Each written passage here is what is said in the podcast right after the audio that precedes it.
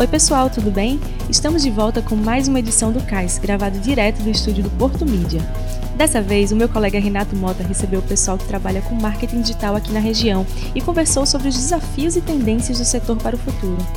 Anselmo Albuquerque é publicitário e empreendedor com mais de 15 anos de experiência. É cofundador da Joga Digital, startup focada em performance para campanhas digitais.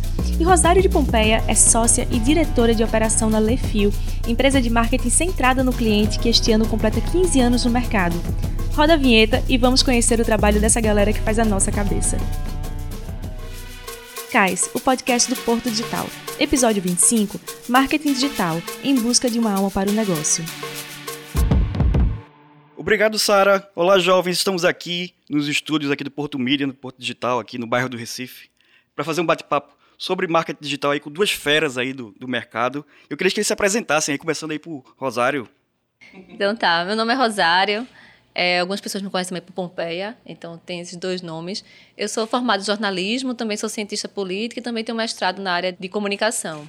É, hoje eu atuo há mais de 15 anos com um projeto de digital, de marketing digital, eu sou sócia e fundadora da Lefio. A Lefio é uma empresa hoje que atua com estratégia de marketing e ela está focada em atender três eixos: entender muito do cliente. Então, a gente tem uma área focada em conhecimento do cliente, tem uma área focada em acelerar o marketing e uma outra área focada em conteúdos e conexões, onde a gente vai estar tá trabalhando com gerenciamento de comunidades.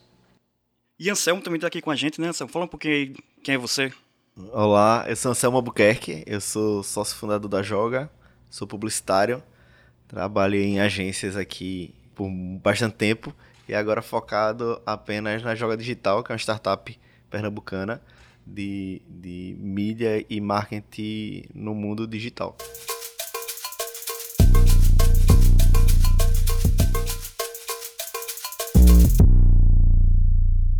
Passamos dois anos presos dentro de casa, ou com nossa movimentação bem restrita. A pandemia mudou hábitos de consumo e o comércio eletrônico deixou de ser um diferencial para ser artigo de sobrevivência para muitos negócios. A vacinação em massa e a desaceleração do Covid-19 trouxeram um novo cenário, mais híbrido do que nunca. Misturar atividades presenciais e remotas estão ajudando as pessoas a enfrentar essa nova realidade. E um levantamento da Deloitte apontou que 75% dos executivos globais pretendem investir mais em experiências híbridas nos próximos anos, e o que mais empolga esse público são as possibilidades em termos de personalização, inovação, conexão com o cliente e inclusão. É, pessoal, a gente está no meio de 2022. Ainda assim, apesar de faltar ainda só metade do ano, tem muita coisa aí para rolar. 2022 é um ano aí de Copa do Mundo, é um ano de eleições, né, que para movimentar as redes sociais. A gente está aí entre todas as aspas possíveis no, no, no pós-pandemia, né? É, eu queria saber como é que, que tá esse cenário do marketing dentro desse contexto, assim, quais são os desafios para esse ano? O marketing está num momento é, bem especial, né? Porque houve uma aceleração é, da pandemia do digital e isso impactou o marketing de alguma forma. Então, a gente tem um, um, uma conjuntura de uma exigência de uma qualificação de profissionais de marketing muito alta, exigindo não só o conhecimento em marketing em si, mas um conhecimento também de estratégia de negócio. Então, você tem aí uma, uma, muitas vagas de marketing necessitando de profissionais que tenham esse know-how. Então, é um desafio em termos, em termos de profissionais, de grandes oportunidades para quem está se qualificando. Mas marketing foi muito envolvido também em inovação, né, em processos de inovação dentro das empresas, que necessariamente não é uma realidade de todas as empresas que a gente tem hoje no Brasil. Então, ela vai mexer mais com empresas que tenham um investimento alto em marketing e que quer linkar com esportes. Então, é um grupo meio que já cartas marcadas, que a gente já sabe como funciona e com muita potencialidade, né? Agora, o grande desafio do marketing hoje é a cobrança que a gente está tendo de medir retorno. Ou seja, a gente está fazendo marketing para quê? Né? Que retorno está dando? Retorno em termos de propósito, de imagem e retorno em termos de retorno de investimento. Eu estou investindo tanto e estou tendo o que de retorno? Sobre segundo semestre, acho que talvez para nós, enquanto joga, impacta bastante Black Friday. E tem a questão que também impacta bastante, que é a questão da economia, da macroeconomia e inflação. Então as coisas estão muito caras, as pessoas vão pesquisar mais, as pessoas vão simular mais preços dentro das lojas. Novos negócios se abrem, né, de oportunidade, que você deixa de procurar só naquela loja A, B e C, e você começa a procurar também na D, na E, na F, em busca de um, de um preço melhor. Como o digital tomou um protagonismo nas vendas, porque o digital impacta 100% nas vendas, então você fala hoje de lead, né, coisa que não existia. Antigamente era visita do seu vendedor para as lojas para poder vender seu produto, né? Era o, o, o, vendedor da loja recebendo o cliente. Hoje em dia é lead, né? É tráfego pago. Então, assim, o alcance que isso dá e a informação que isso dá, hoje dá interesse, os C-levels querem entender o que é que está fazendo no digital, quanto é que é investir, qual é o ROI, quanto é que eu estou tendo de retorno para isso. Então, isso tem mudado também a conjuntura da comunicação por conta do digital.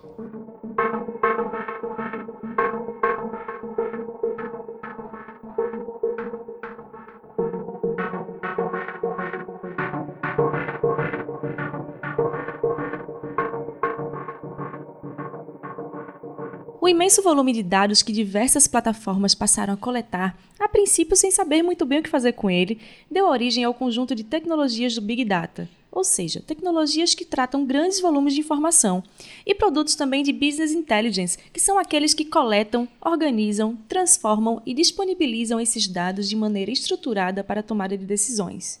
E durante muito tempo o mercado foi regido por isso. É o famoso agradar o algoritmo. Atualmente, as discussões sobre o uso de dados giram em torno especialmente da proteção e privacidade dos usuários, o que não significa que deixarão de ser utilizados, mas que devem ser incorporados à produção de conteúdo de maneira que eles sejam mais informativos e relevantes. Um levantamento do Content Marketing Institute observou que 74% das empresas B2B entrevistadas atribuíram o sucesso da sua estratégia de marketing ao valor agregado ao conteúdo que oferecem aos seus consumidores. O foco estava na qualidade da produção e na pandemia foi uma das responsáveis por trazer esse marketing de conteúdo para a vanguarda da comunicação de marketing. Esse lance do, do retorno, né, que vocês dois falaram, assim, dessa cobrança pelo retorno, na, no marketing digital específico, tem um diferencial, porque dentro do marketing digital tem um, um grande peso no lance dos dados, né? Assim, a coleta de dados, a análise desses dados. Como é que esses dados é, influenciam na geração do conteúdo, né? Esse conteúdo baseado nesses dados? Uma coisa que a gente sempre está discutindo lá, lá, é, lá na Lefio com os clientes e parceiros da gente é que não existe mais marketing digital. Existe um marketing digital. A gente está falando de um marketing, alguns podem dizer omnichannel. Não existe mais essa, essa separação entre on e off. Quando a luz chegou, a gente teve uma revolução em toda a cadeia da sociedade. A internet ela não veio como uma mídia, que isso foi muito ruim no Brasil. A gente entender digital como se fosse mais uma mídia. Ela não é ela mudou comportamentos e a gente viu isso com a pandemia. Então, assim, isso requer que a gente busque dados, não só que o digital dá, mas também no ambiente físico. E a gente está passando por isso o tempo todo. Se você vai numa loja física, eles vão de alguma forma perguntar qual é seu CPF e, obviamente, isso tudo sendo regido pela lei de proteção de dados. Mas você vai buscar dados é, em qualquer ambiente que você esteja para você também sair do achismo quando a gente fala de dados, a gente tem que pensar também para que a gente quer dados. Né? Porque a gente tem uma ânsia por dados. Aí tem uma planilha com 10 mil indicadores. Mas você vai fazer o que com aquilo? Não sabe nem o que vai fazer. Então é melhor você, às vezes, tentar três dados que vai te dar um painel, um direcionamento melhor do que isso. Então envolve muita coisa quando a gente fala de dados e para onde a gente vai direcionar isso. Então, e, mas eu acho que tudo está muito ligado à estratégia. Se eu não defino qual é a estratégia do meu marketing, qual a estratégia do meu negócio, para onde a minha equipe está indo, eu fico patinando com um monte de ferramenta, um monte de conteúdo que não serve absolutamente para nada. Todo mundo quer ter um dashboard hoje, que é um monte de dado, né? Plotado ali numa tela, onde você fica ali criando conjecturas, por que esse número aqui tal? Quando você não tem nenhuma estratégia bem definida para onde a empresa está indo. O que acontece, e acho que o usuário também vive muito isso, é muito cliente e rodou em vários lugares e ele fala assim: "Ah, mas ninguém conseguiu entender o que eu quero". E na verdade, ele não sabe o que quer. Então, em cada mesa que ele senta, ele vem com a perspectiva ou com interesse que não não dá, não tem a melhor empresa não vai conseguir atendê-lo. Então, isso hoje também é uma dificuldade. Não se acompanhou intelectualmente a questão do digital, do digital, como as tecnologias avançaram. Então, hoje você tem muita tecnologia para pouca cabeça e muita gente numa mesa de reunião às vezes que não entendem muito daquilo e você passa horas e mais horas discutindo achismos, né? Enquanto a gente deveria ser muito mais pragmático com o digital.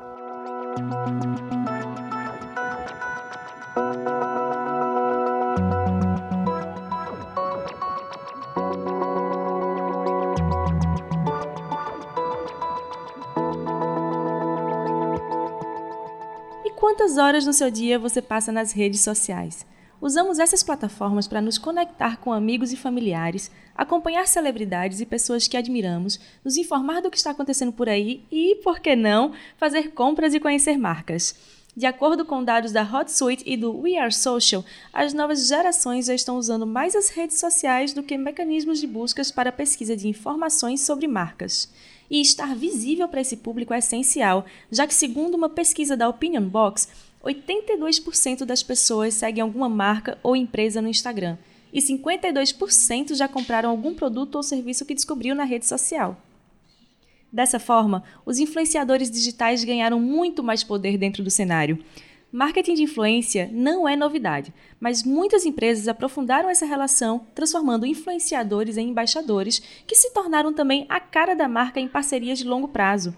Saber se posicionar da maneira correta em cada uma dessas plataformas é um movimento estratégico para divulgar uma marca de maneira relevante na internet e também fora dela.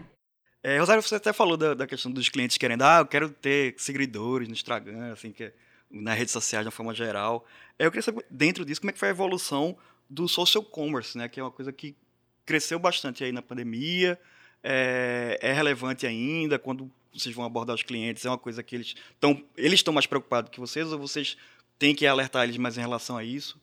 A gente tem que segmentar o, o tamanho do cliente, né? Se a gente está falando aí de uma pequena empresa, se a gente pegar tipo uma pequena empresa, mas tem uma franquia, ela já tem outros porquês, né? De, de outro tipo de interesse. Se eu pegar um e-commerce, é outra questão. O marketplace, então a gente depende de quem a gente está conversando. Mas de uma forma geral, é, se descobriu na pandemia que a gente podia vender pelo WhatsApp. Ele mostrou uma força de que eu posso reinventar a minha meu pequeno e-commerce por ali. Eu tenho uma rede de contatos que eu passo fotos da minha, da minha mercadoria e posso levar uma mala na sua casa. Ou seja, é uma distribuição pequena, uma logística pequena e eu consigo ter retorno sobre isso.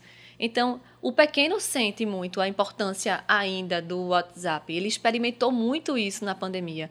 E isso continua, de certa forma. O Instagram apostando, é, dando retorno também das suas, da sua loja. Então, o social é, commerce, ele existe, ele, ele é forte. Agora, isso traz um custo operacional para a empresa se eu for tentar entrar no e-commerce, eu tenho que montar um, um, um e-commerce. Se eu entrar no marketplace, eu vou ter que começar a ter um integrador de, de prateleira, de estoque. Então, assim, eu vou ter que qualificar o meu vendedor, porque tudo vai precisar disso. Porque às vezes você acha que tem a conta lá e tá postando produto e naturalmente vai vir alguém e vai querer comprar. Pode ocasionalmente até acontecer, mas você não vai viver disso. Né? Então, se você não ativar a sua rede e entender que ali é um canal de venda, porque às vezes é bom, às vezes é ruim. Tem empresas que não utilizam o Instagram para canal de venda, e sim para construção de reputação. Então ela vai gerando conteúdo relevante, bacana. e ela não, e ela não diz compra meu produto, né? Mas aí ela tem ali nos canais né, que a pessoa se quiser comprar, porque tem essa coisa assim muito pragmática do conteúdo do número de seguidor. Número de seguidor, um, um Instagram que tem um seguidor e um, e um Instagram que tem 10 milhões de seguidores, se ele botar mil reais, ele vai atingir o mesmo número de pessoas, porque pouco importa quantos seguidores ele tem. Então, assim, são coisas diferentes. O orgânico, lógico, que uma pessoa que tem 10 milhões vai ter um alcance muito maior do que uma pessoa que tem um seguidor. Mas não é isso que muda, que muda, isso muda para o influenciador, né? Para persona, para aquela, aquelas personagens no mundo digital como Juliette, como Luva de Pedreiro, como é, é essas pessoas que estão ali, né, vendendo seu conteúdo no digital e assim, para eles é importante ter 10, 15, 20 milhões. Porque uma postagem, um, um Reels, tem 2 milhões de visualizações, 5 milhões de visualizações. Às vezes, uma inserção de um Reels, de uma influência desse tamanho, ele é maior do que a audiência da TV aberta. Isso é um fato, assim. Não, não tem mais gente que assistiu aquele é, é, Reels do que assistiu o telejornal do meio-dia.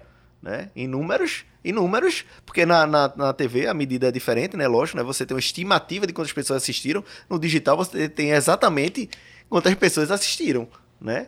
Então, isso, essa coisa do, do social commerce, vale, acontece, mas também no digital existem muitos canais de venda dentro do mesmo digital. Então, erra quem quer se apoiar só no Instagram, ou só no WhatsApp, ou só na landing page, ou só no marketplace, ou só no e-commerce. É, tem que ser. Interessa aonde eu, Anselmo, o usuário ou você quer comprar. E não onde o lojista quer vender. Ah, eu quero vender mais na minha loja física. Ok, mas se eu, eu o usuário quer comprar mais no digital, você tem que estar no digital, senão você vai perder dois clientes. Então é assim que deve funcionar. Assim, a, a, a, o ponto de vista do consumidor hoje é muito mais importante do que o ponto de vista da, da empresa. A gente precisa entender de colocar o cliente no centro do negócio. Porque se a gente não entende do nosso cliente, principalmente num período pós-pandêmico, que as coisas mudaram, os hábitos mudaram de uma forma absurda, às vezes a gente está muito preocupado com ferramenta e plataforma. Né? Então a gente é, parece um checklist, assim. O, saiu uma rede nova, eu tenho que entrar. Mas eu, eu vou falar, por exemplo, metaverso, né? Todo mundo aqui é, vai passar por alguma pergunta no dia, a gente que trabalha com marketing, alguém vai ligar para a gente, vai dizer, a gente não vai entrar no metaverso, mas eu não estou fazendo nenhum orgânico. Eu não estou nem conseguindo fazer é, qualificação dos, dos leads que chegam das minhas próprias redes sociais. Então, é, uma coisa que antecede as plataformas é a gente conhecer o cliente. Conhecendo o cliente, entendendo da jornada do cliente, eu vou entender em que plataforma ele está entendendo em que plataforma ele está, eu vou ver se eu tenho capacidade para estar tá em todas as plataformas que ele está. E aí eu vou começar a fazer testes para saber o que é que eu tenho capacidade de ter ou não. E a maturidade que eu tenho para ter isso. Então, assim, a gente, quando escuta ou quando vê essa história, por exemplo, do metaverso, algumas pessoas ligaram para mim, a gente entra quando no metaverso? Não, não vai entrar, porque a gente não está nem conseguindo entender, não tem nenhum site organizado, então não, não vai entrar. Então, assim, Vamos imaginar que a gente tem uma pirâmide, para escalar, a gente está na fase de fundamentação de muitas coisas, para depois chegar nas plataformas e assim conhecer o cliente é importantíssimo. Né? A gente parar e dizer assim, eu não conheço o meu cliente hoje, eu preciso estudar isso. Agora isso exige tempo. E aí a gente tem que sair um pouquinho da cultura do imediatismo, porque o retorno vai vir lá. Então assim, às vezes não é o problema que a campanha não deu retorno, o problema é que a gente não está nem se conhecendo onde a gente quer e isso passa pelo cliente. Tem muita, assim, tem muitos negócios que mudaram completamente. Por exemplo, é, concessionária de carro. Antes, há 6, 7 anos, o consumidor ia até quatro vezes numa concessionária para adquirir o carro. Hoje, ele não, nem na concessionária vai. Ele gera um lead ali por Instagram, por, por, pela landing page, escolhe o carro, negocia com alguém por WhatsApp, manda os dados, a pessoa fatura o carro e ele só vai receber o carro ou em casa ou vai na concessionária pegar o carro. Ele não precisou nem ir, porque ele já tem tanto conhecimento sobre o carro, porque ele viu o amigo que tem esse carro, então já entrou, já andou, né? olhou os reviews nos vídeos do YouTube. E você tem vários sites onde as pessoas é, endossam ou não aquele produto. Então você já tem, às vezes, às vezes tem comprador que tem mais conhecimento que o vendedor sobre o produto, porque ele já assistiu tanto conteúdo que ele sabe se o carro tem 136 cavalos ou 185 e porque o câmbio XPTO é melhor do que o, o outro, né? Então, assim, essa dinâmica mudou. E quantas concessionárias estão no metaverso? Ou quantas concessionárias têm no ambiente digital uma, uma estrutura robusta para atender esse consumidor que nem quer, quer, quer ir na concessionária ver o carro. Antes que era visita, tipo, da classe média, sábado, domingo, visitar a concessionária e, e, e ver carro, né? Hoje em dia não, não vai, né? Não vai.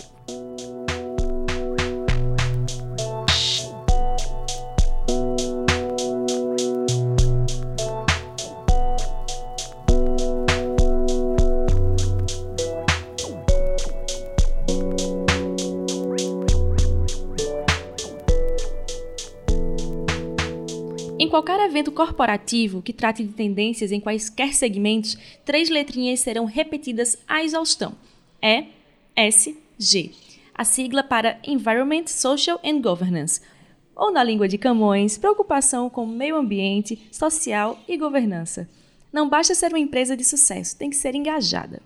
Isso vale para as empresas de marketing e para as soluções que elas irão propor aos seus clientes. Philip Kotler, ao desenvolver o conceito de marketing 3.0, já avisava as marcas: o consumidor não quer mais apenas comprar, ele quer que você defenda causas, assuma compromissos com o planeta e gere impacto positivo na sociedade. Basta pegar qualquer campanha dos anos 80 e 90 e comparar com as peças de hoje. Atualmente se vê muito mais pessoas negras e indígenas da comunidade LGBTQIA, e empoderamento das mulheres. Essa é uma evolução do marketing e uma revolução que pode ser ajudada pelo marketing. A nova geração de consumidores quer isso. Uma pesquisa da Deloitte apontou que pessoas de 18 a 25 anos são mais cuidadosas na hora de tomar decisões de compra.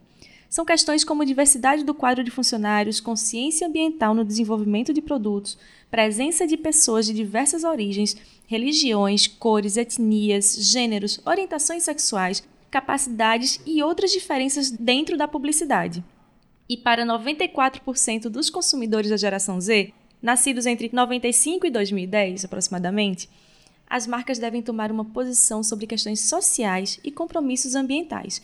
E não pode ficar só no discurso, não, mas tem que ser na prática, nos processos e na essência dos seus negócios. Eu queria saber um pouco mais também da própria questão da diversidade e da inclusão no marketing, né? essa urgência que várias empresas têm dessa responsabilidade ambiental, social e de governança. Como é que isso está está dentro do mindset aí das empresas? Como é que está funcionando?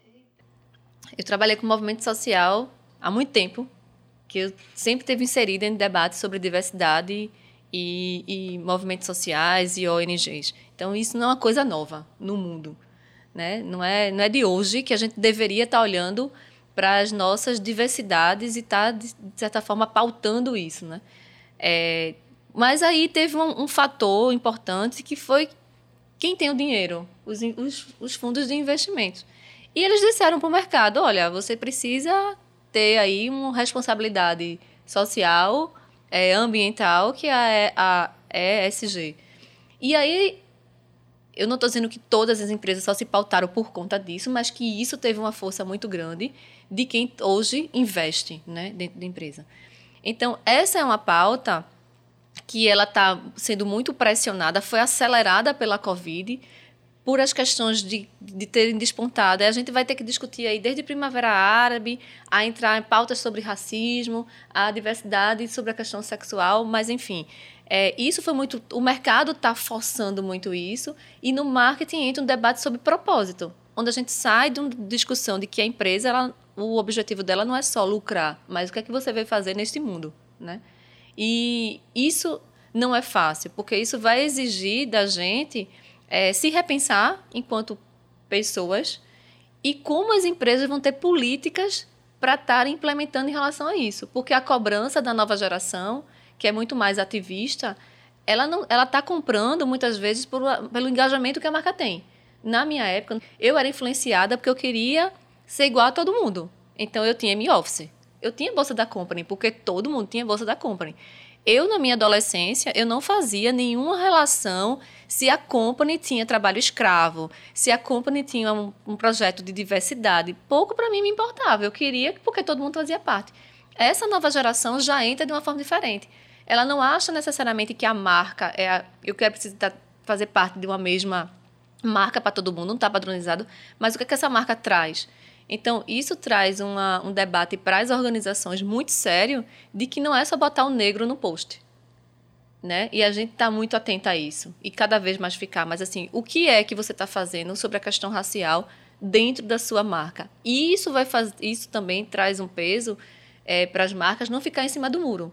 Porque ou você, ou você não faz nada e assume, está tudo certo, e eu estou vendo isso acontecer no mundo, e não vou fazer nada. É meu posicionamento mas se você for entrar nessa vibe, tem que fazer alguma coisa que tenha substância.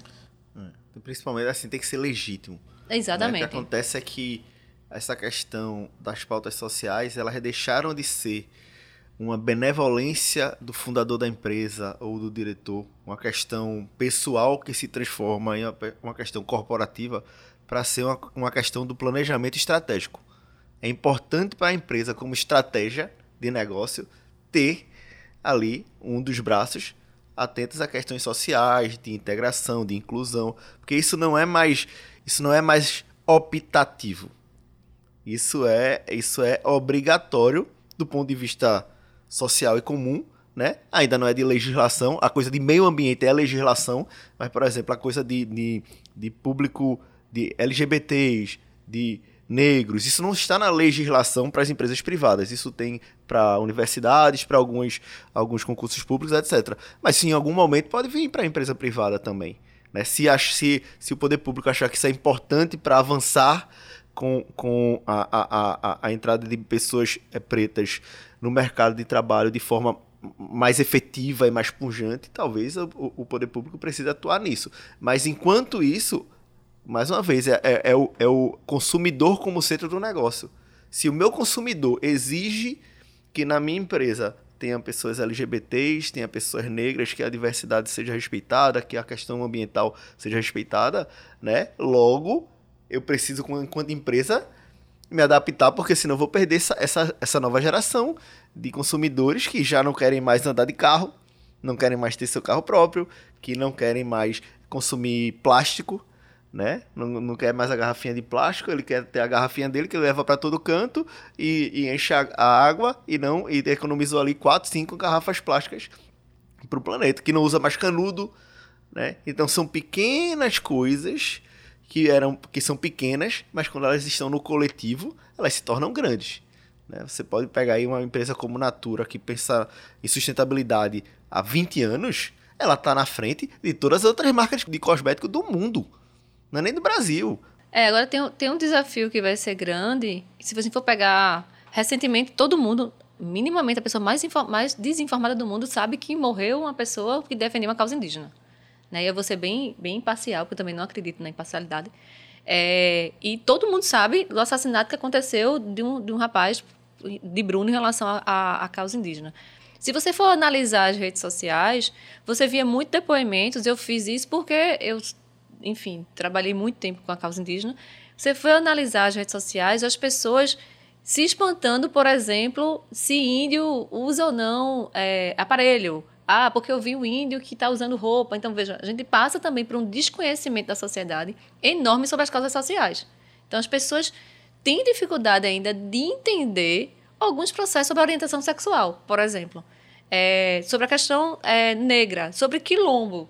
Tem gente que não entende o que é quilombo. A gente estudou na escola, mas hoje... Então, eu, o primeiro passo que a, as empresas estão precisando é conhecer. É como se fosse voltar lá para o ensino é, fundamental. fundamental. O que é o Brasil? Como funciona? Como é que hoje existe, tem essas estruturas? E aí, como é que eu posso atuar que também tem a ver comigo, com a história da empresa? Uma empresa, de repente, começar a falar da causa indígena como uma empresa é, X queria falar, disse, mas, mas, você entende de índio?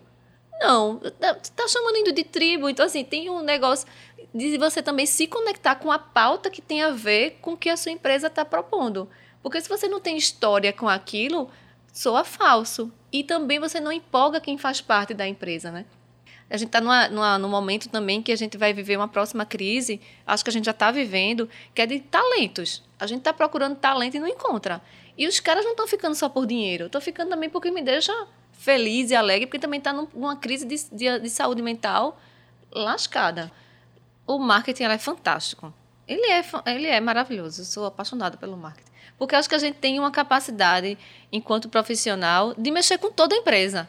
A gente mexe com produto, a gente mexe com imagem, a gente provoca, não que vá acontecer alguma coisa ou que alguém possa escutar a gente.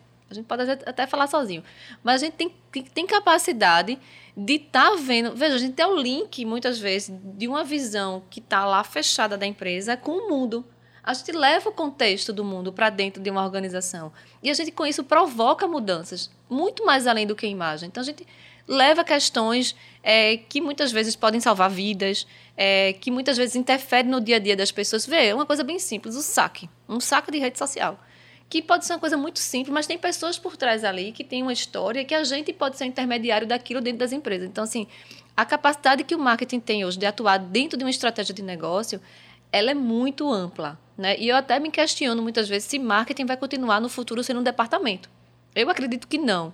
Ele é muito maior que isso, ele extrapola isso. Mas isso depende muito, de novo, a gente vai voltar para o início, para a maturidade dos profissionais, para a maturidade de quem está tocando a empresa. Agora, voltando para o digital, que é que acontece?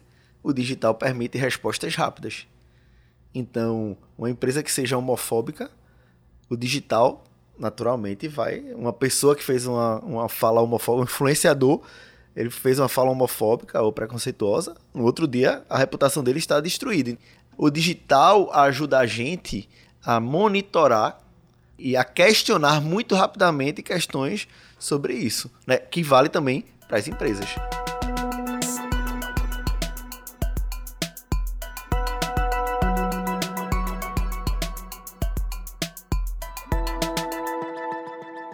Rosário Ansel, muito obrigado por virem aqui conversar com a gente. A disponibilidade, eu sei que não é fácil aí no dia a dia você parar um tempo para vir aqui conversar com a gente. Então, muito obrigado. E vocês falaram tanto de marketing aí, queria que vocês fizessem o marketing de vocês aí, de despedida.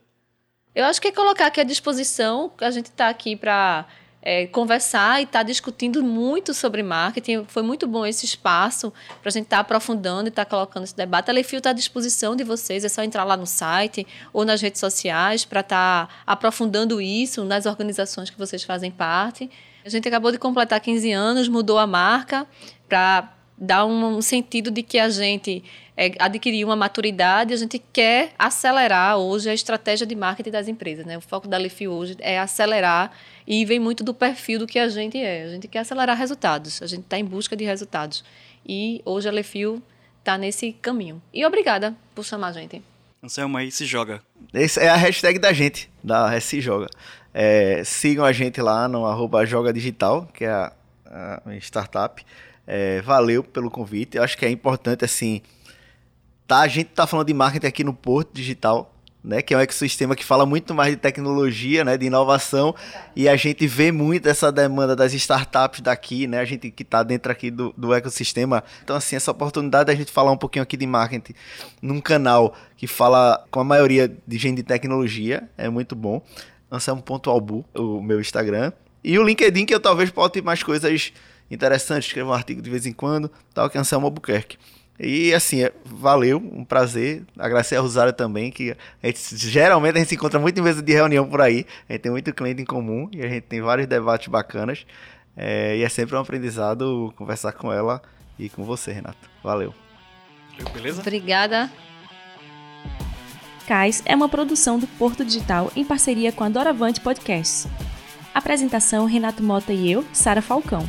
Reportagem e roteiro: Guilherme Gates e Renato Mota. Revisão e checagem, Sara Falcão. Entrevistas, Guilherme Gates e Renato Mota. Edição e masterização, Rafael Borges. Trilha sonora, Estesia. Supervisão geral, Rossini Barreira.